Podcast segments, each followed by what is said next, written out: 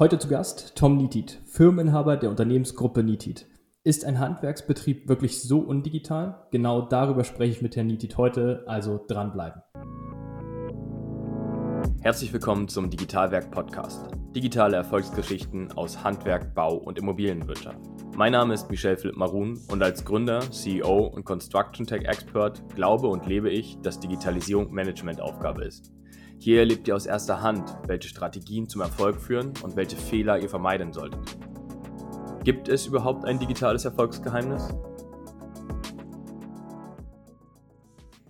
Ich bin sehr gespannt auf meinen heutigen Gast. Er ist Familienunternehmer mit Leidenschaft eines mittelständischen Handwerksbetriebs, wobei Unternehmensgruppe bei den Zahlen, die ich gerade gehört habe, viel, viel besser passt. Herzlich willkommen, Tom Nitit. Ich freue mich auf einen interessanten Dialog. Ja, hallo Herr Marun, Grüße aus Wilhelmshaven nach Berlin. Herzlich willkommen. Ich freue mich, dass wir heute miteinander sprechen können.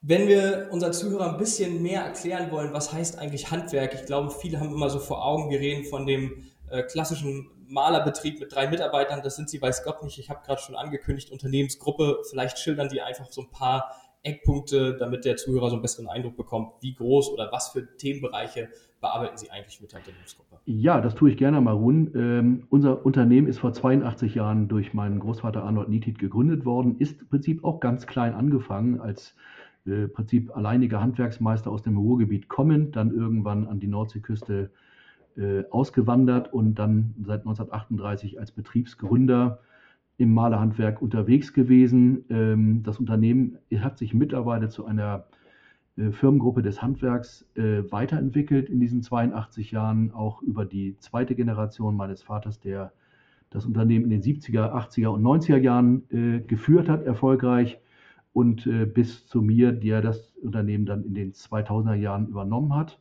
Was machen wir?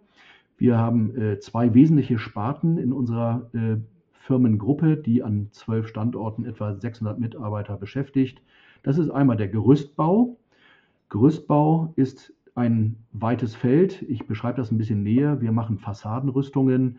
Äh, wir haben aber auch Spezialgerüstbau in Werften, in Raffinerien, in Industrieanlagen, in Kraftwerken ähm, und auch im sogenannten Traggerüstbau für Brücken äh, und Bauwerkskonstruktionen. Und dann ist eine weitere Sparte eben da, das ist das traditionelle Maler- und Lackiererhandwerk, was wir alle auch kennen über die Endverbraucherschiene, aber eben auch als Spezialdienstleister für Beschichtungen im Oberflächenschutzbereich, Betonschutz, Betonsanierung, Bodenbeschichtungen, aber eben auch Korrosionsschutz in äh, Strahl- und Lackieranlagen oder auf Baustellen. Das ist ein weites Spektrum. Das ist ein sehr weites Spektrum im Handwerk, ja. was Sie da abdecken. Jetzt Absolut. haben Sie gerade beschrieben, drei Generationen. Das ist eine wirklich lange Zeit. Haben Sie, auch wenn Sie erst seit den 2000ern wirklich äh, aktiv dabei sind, wahrscheinlich das Unternehmen aber erleben dürfen in der Jugend. Was, was hat sich verändert, grundlegend, ohne jetzt den Punkt Digitalisierung äh, gleich zu berücksichtigen? Ja, es hat sich wahnsinnig viel verändert. Ich habe in den 80er Jahren im Unternehmen gelernt äh, und äh, bin natürlich demzufolge dem Handwerk extrem verbunden bin, also auch eben überzeugter und begeisterter Handwerker, liebe mein Handwerk. Äh, damals natürlich noch eine völlig undigitale Welt. Äh, zu meiner Lehrzeit äh, arbeiten mit der Schreibmaschine, mit normalen Telefonen. Jetzt mittlerweile dann doch eine doch sehr schnelle, interaktive Kommunikationsweise. Das geht auch nicht anders bei den, bei den zwölf Standorten, bei den vielen Mitarbeitern. Äh, wenn ich überlege allein, dass wir äh, weit über 200 firmeneigene Smartphones äh, im Einsatz haben, die die Mitarbeiter natürlich auch nutzen, um Kommunikationsdaten und einfach Informationen zu übertragen, bis hin zur, zur Administrierung von, von Dingen im Fuhrpark, die teilweise mitlaufen bei uns und natürlich den vielen Anwendungen sozusagen an den Arbeitsplatzstationen. All das, das konnte man sich, glaube ich, in den 80er und 90er Jahren überhaupt nicht vorstellen. Äh, ich will jetzt gar nicht von der Vorkriegszeit anfangen, wo sicherlich die, die Schreibmaschine schon das modernste Büromittel aller Zeiten waren. Aber äh, es ist eine unglaubliche Entwicklung. Äh, eine kleine Anekdote aus der Zeit des Beginns des Internets. Ähm, unser Unternehmen ist irgendwann, wie viele andere, auch in den 90er, Mitte der 90er in, in die, die Nutzung des Internets eingestiegen es gab damals einen sogenannten Internetraum, ganz lustige Vorstellung aus heutiger Sicht. Der durfte dann sozusagen immer einzeln betreten werden, um sich mal im Internet zu bewegen, zu besonderen Anwendungen. Und das war es auch. Es, kam auch sonst kein anderer rein. Ja, spannende Thematik, also Netzwerk äh, im klassischen Sinne von PCs. Äh, auch das hat man lange nicht gekannt. Äh, heute ist ja vernetztes Arbeiten das Normalste von der Welt, aber eine, eine, also insofern total rasante Entwicklung in jeder Beziehung. Ja, das, das glaube ich. Das ist eine nette Anekdote. Heute der mhm. digitale Datenraum. Ne? Früher ja, natürlich. Wo der absolut. Computer drin stand. Absolut, absolut. Das, das ist wirklich ein schönes Beispiel, ähm, was in den letzten 10, 20, 30 Jahren passiert ist. Also ähm, hervorragend. Danke für, die, für den Einblick erstmal bis hierhin. Jetzt ähm, haben Sie gerade beschrieben, Sie haben verschiedenste Gewerke, die Sie ja intern führen. Sie haben Hauptgewerke, die haben sich wahrscheinlich auch, wie ich es verstanden habe, verschoben über die letzten Jahrzehnte, ähm, der Fokus. Macht es einen Unterschied, wenn wir uns über die Gewerke unterhalten, wie der Stand der Digitalisierung ist? Vielleicht auch gar nicht auf Ihr Unternehmen bezogen, sondern auf die hm. ja, Branche oder die Gewerkerolle? Ja, es ist insofern ein ganz spannender Prozess. Also ich glaube, der wird ja von mehreren Seiten auch im Bauwesen angestoßen. Äh, ich nenne mal so ein Beispiel wie BEM, also dieses Building Integration Modeling.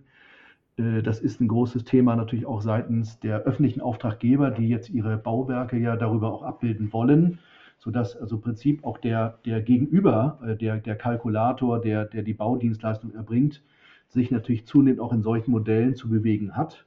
Und äh, da gibt es zum Beispiel ganz spannende Sachen, auch zum Beispiel im Gerüstbau, äh, wo ähm, teilweise äh, schon Objekte über, über Drohnenbefliegung äh, abgebildet werden in einem 3D-Modell, daraus dann äh, Gerätestücklisten generiert werden für den Gerüstbau und natürlich damit dem Planer oder dem, der sozusagen die Baustelle dann entsprechend vorbereitet, natürlich auch eine, eine entsprechende Handhabung gegeben wird, um die richtige Konfiguration für das, die Zusammenstellung des Gerüstes äh, zu, äh, hinzubekommen. Ist ein, ein spannendes Beispiel. Ich glaube, dann gibt es natürlich viele andere Zwischenstationen, die Übertragung letztendlich von, von technischen Daten auf der Baustelle, nennen wir mal Aufmaßdaten, äh, die natürlich heute auch äh, sehr gut ähm, sozusagen im, im, im Online-Modus äh, übertragen werden können. Das heißt also sprich Bilder, die nach, in, in Zeichnungen wieder äh, transferiert werden können, in digitale Bauakten abgelegt werden können. Da ist also, glaube ich, eine, mittlerweile eine hohe ähm, Taktgeschwindigkeit drin in der Weiterentwicklung solcher digitalen Anwendungen. Und ähm, ich würde jetzt gar nicht unterscheiden wollen zwischen einzelnen Sparten, die wir bearbeiten. Ich glaube, wir sind überall relativ ähm, intelligent unterwegs. Das geht bei uns zum Beispiel im Unternehmen bis zum modernen äh, Gebäudemanagement, was wir brauchen, um beispielsweise unsere Energieverbräuche im Griff zu behalten. Ich nenne Ihnen mal so ein kleines Beispiel. Wir haben, wir haben eine ganz moderne, ein ganz modernes Oberflächenzentrum gerade in Hamburg in Betrieb genommen, wo äh, ganz wichtig das Energiemonitoring geworden ist. Das heißt, wir haben eine, eine jede Menge Sensorik angebracht, die ähm, Energiekurven abbildet, die ich jederzeit sozusagen im, im Online-Modus äh, nachlesen kann, um zu sehen, ob ich diese Anlage, die sehr energieintensiv ist, energieoptimal fahre oder ob ich nachsteuern muss. Und äh, das sind also Themen, wo also Digitalisierung und Umweltschutz zum Beispiel sich sehr gut äh, verbinden miteinander. Das, das glaube ich, ja, absolut. Wenn ich nochmal ganz kurz auf den Punkt ein vorher raufgehen kann, und zwar BIM haben Sie gerade genannt. Das ist ja äh, ich würde fast sagen, das ist so ein Buzzword mittlerweile, wo man sehr viel drüber spricht. Ich bin mir immer nicht ganz so sicher, weiß wirklich jeder, wovon wir da sprechen, also ähm, und was das in der Zukunft eigentlich bedeutet. Wie aktiv ist das wirklich heute schon Bestandteil hm. für also, Sie? Ja, ich sage mal so, das eine ist ja so ein bisschen, wird man ja auch, es gibt auch so einen gewissen äh, ähm, Pull-Faktor auch seitens der öffentlichen Hand, die eben sagt, oh, du, also du musst beispielsweise deine Datensätze, deine Angebote heute äh, natürlich auch digital abgeben. Das ist aber dann mehr so eine Zahlenwelt. Das hat auch mit BIM nichts zu tun. Aber ich, äh, ich denke, dieses Arbeiten in solchen Modellen, um beispielsweise Mengen, Massen, aufmaßrelevante Faktoren zu ermitteln, das stelle ich fest, das wird deutlich mehr. Und daraus können wir natürlich auch einen gewissen Nutznieß ähm, äh, ent entwickeln, weil wir natürlich jetzt nicht mehr wie früher im Zollstock ums Gebäude rumrennen müssen, um auch für teures Geld letztendlich diese Aufmaßerhebung machen zu müssen. Das, das auf jeden Fall. Ne? Also dieses Lasermessgerät ja. ist, glaube ich, ähm, heute Standard wie ein Telefon mittlerweile. Ja, äh, absolut. Auf, absolut. Ich glaube, ohne, ohne würde es auch gar nicht mehr gehen, was das angeht. Ähm, Building Information Modeling ähm, ist ein Thema, was andere Länder, glaube ich, noch besser beherrschen. Also ich habe dort in der Vergangenheit äh, viel in Schweden äh, darüber gehört und, mit vielen Gesprächspartnern dort auch äh, Dialoge führen dürfen. Glauben Sie, es braucht immer jemanden, der das pusht und ist dann, Sie haben es gerade angesprochen, äh, die Ämter oder eben öffentliche Auftraggeber, sind die, die richtigen Kanäle das, um das zu pushen? Ja, ich hätte mir da natürlich dann ein bisschen mehr Dialogform noch gewünscht. Das ist letztlich auch so ein bisschen von oben verkündet, äh, nach dem Motto, alles wird jetzt digital. Ich bin mir nur nicht so sicher, ob dann der Status oder der, der aktuelle Stand, der Kenntnisstand bei den Sachbearbeitern in den Ämtern wirklich so ist, dass auch beide auf dem gleichen äh, Level agieren. Insofern, ich bin da völlig bei Ihnen, Herr Marun. Das ist sicherlich vielleicht äh, äh, sogar besser, wenn es in so einem freien Prozess sich entwickelt in die richtige Richtung. Insofern glaube ich, dass also freie, freie Partner am Bau noch viel mehr gemeinsam erarbeiten könnten, als das jetzt sozusagen von staatlich befohlener Seite der Fall ist. Aber ich finde, das ist ein wichtiger Technologieanstoß auf dieser Seite. Und das Zweite ist natürlich auch, ähm, und das, das, das würde ich jetzt mal unabhängig vom, vom, von BIM-Themen machen, ähm, was, was können wir beispielsweise an Schnittstellen bilden, auch zu unseren eigenen digitalen Bauakten.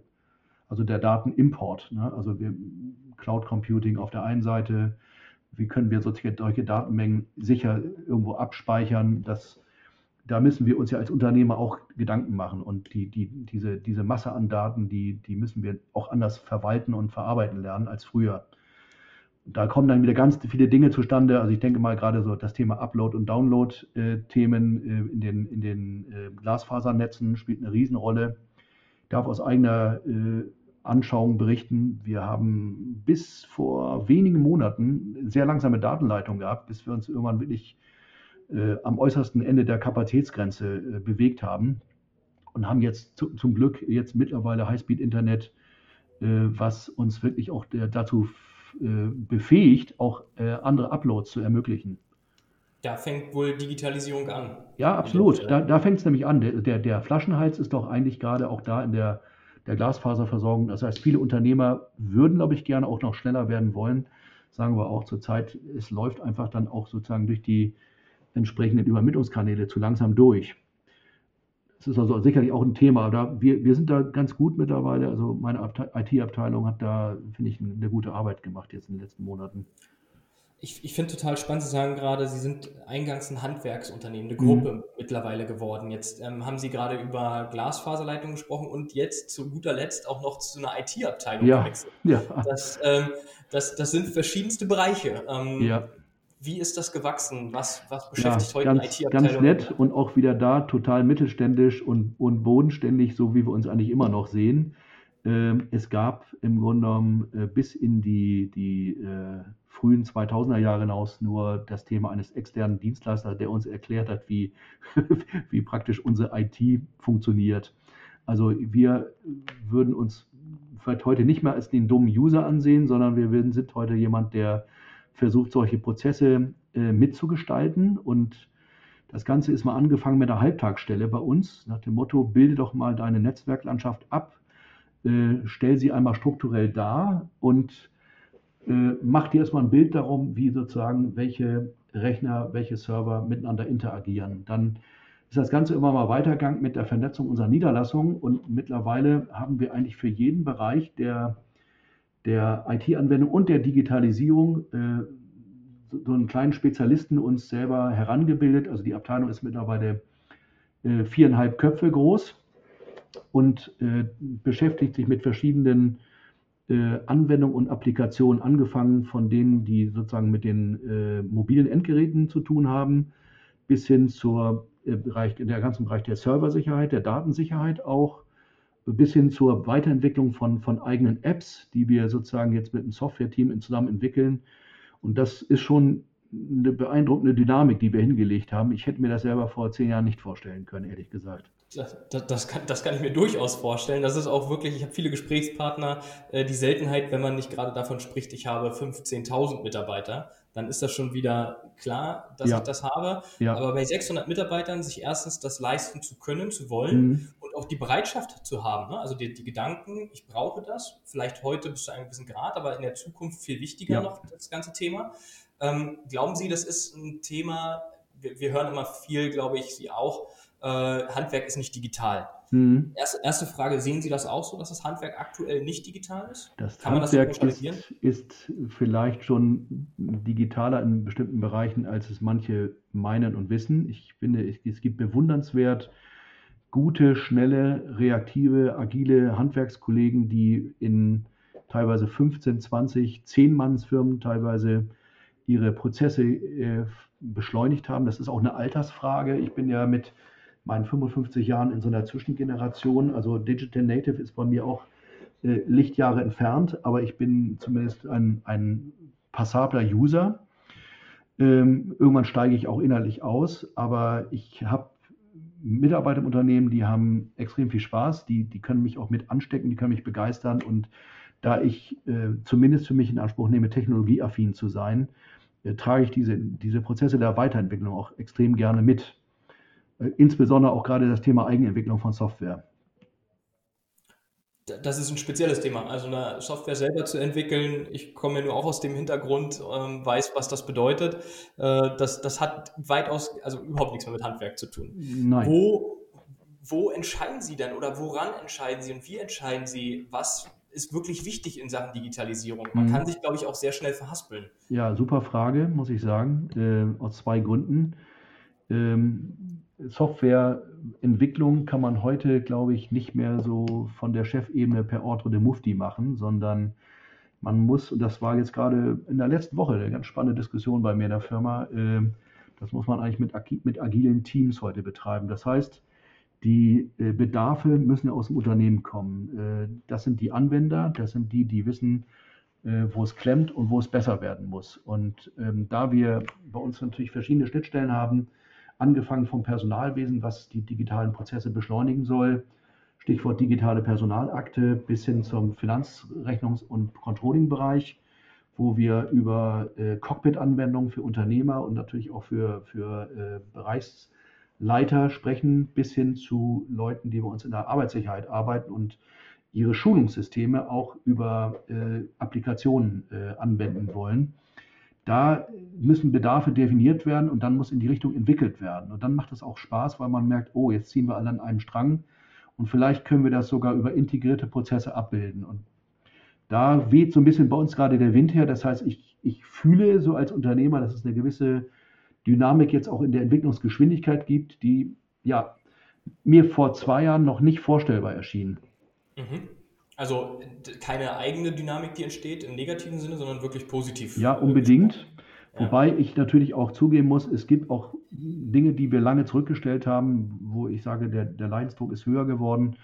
Äh, da haben, ich sage mal ein Beispiel, vor zehn Jahren haben, haben viele Unternehmer im, im Maler- und Gerüstbauerhandwerk schon mit digitaler Zeit, äh, Zeiterfassung gearbeitet. Äh, wir haben das ewig und drei Tage zurückgestellt, weil wir uns immer unsicher waren, welche der Anwendungen die beste ist. Also wir haben ausprobiert, wir haben angeschaut, wir haben verprobt, haben verworfen und haben letztendlich analog oder semi-digital weitergemacht. Also lustiges Beispiel dazu, ähm, Mitarbeiter füllt Wochenzettel aus, händisch, gibt dann aber sozusagen ab an digitale Schnittstelle, die gibt dann ein und verarbeitet digital weiter. Äh, naja, es ist natürlich kein optimaler Prozess.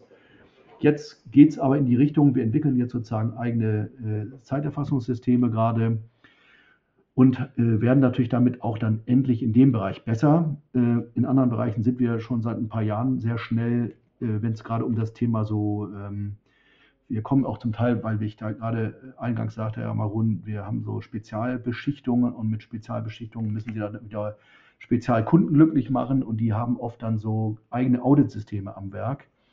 Und wenn Sie das spiegeln wollen, haben, sind Sie am besten in so einer schnellen Monitoring, Überweisungs-, äh, Unterweisungs-, Schulungswelt unterwegs, wo Sie dann sagen können, lieber Kunde, guck mal hier, du hast auf der Baustelle jetzt Müller, Meyer und Schulze als Gesellen und diese sind gerade erst vorgestern, schau doch mal hier mein digitales äh, Dokument an, unterwiesen worden im Bereich äh, richtiger Umweltschutz auf deiner Baustelle. Oh, prima, schönen Dank.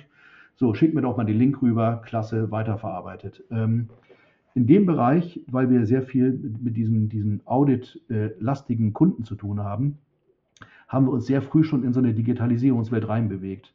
Bei uns heißt das IMS-System ist eine eigene App-World, die kann man im Prinzip auf dem Tablet oder auf dem, auf dem Smartphone fahren.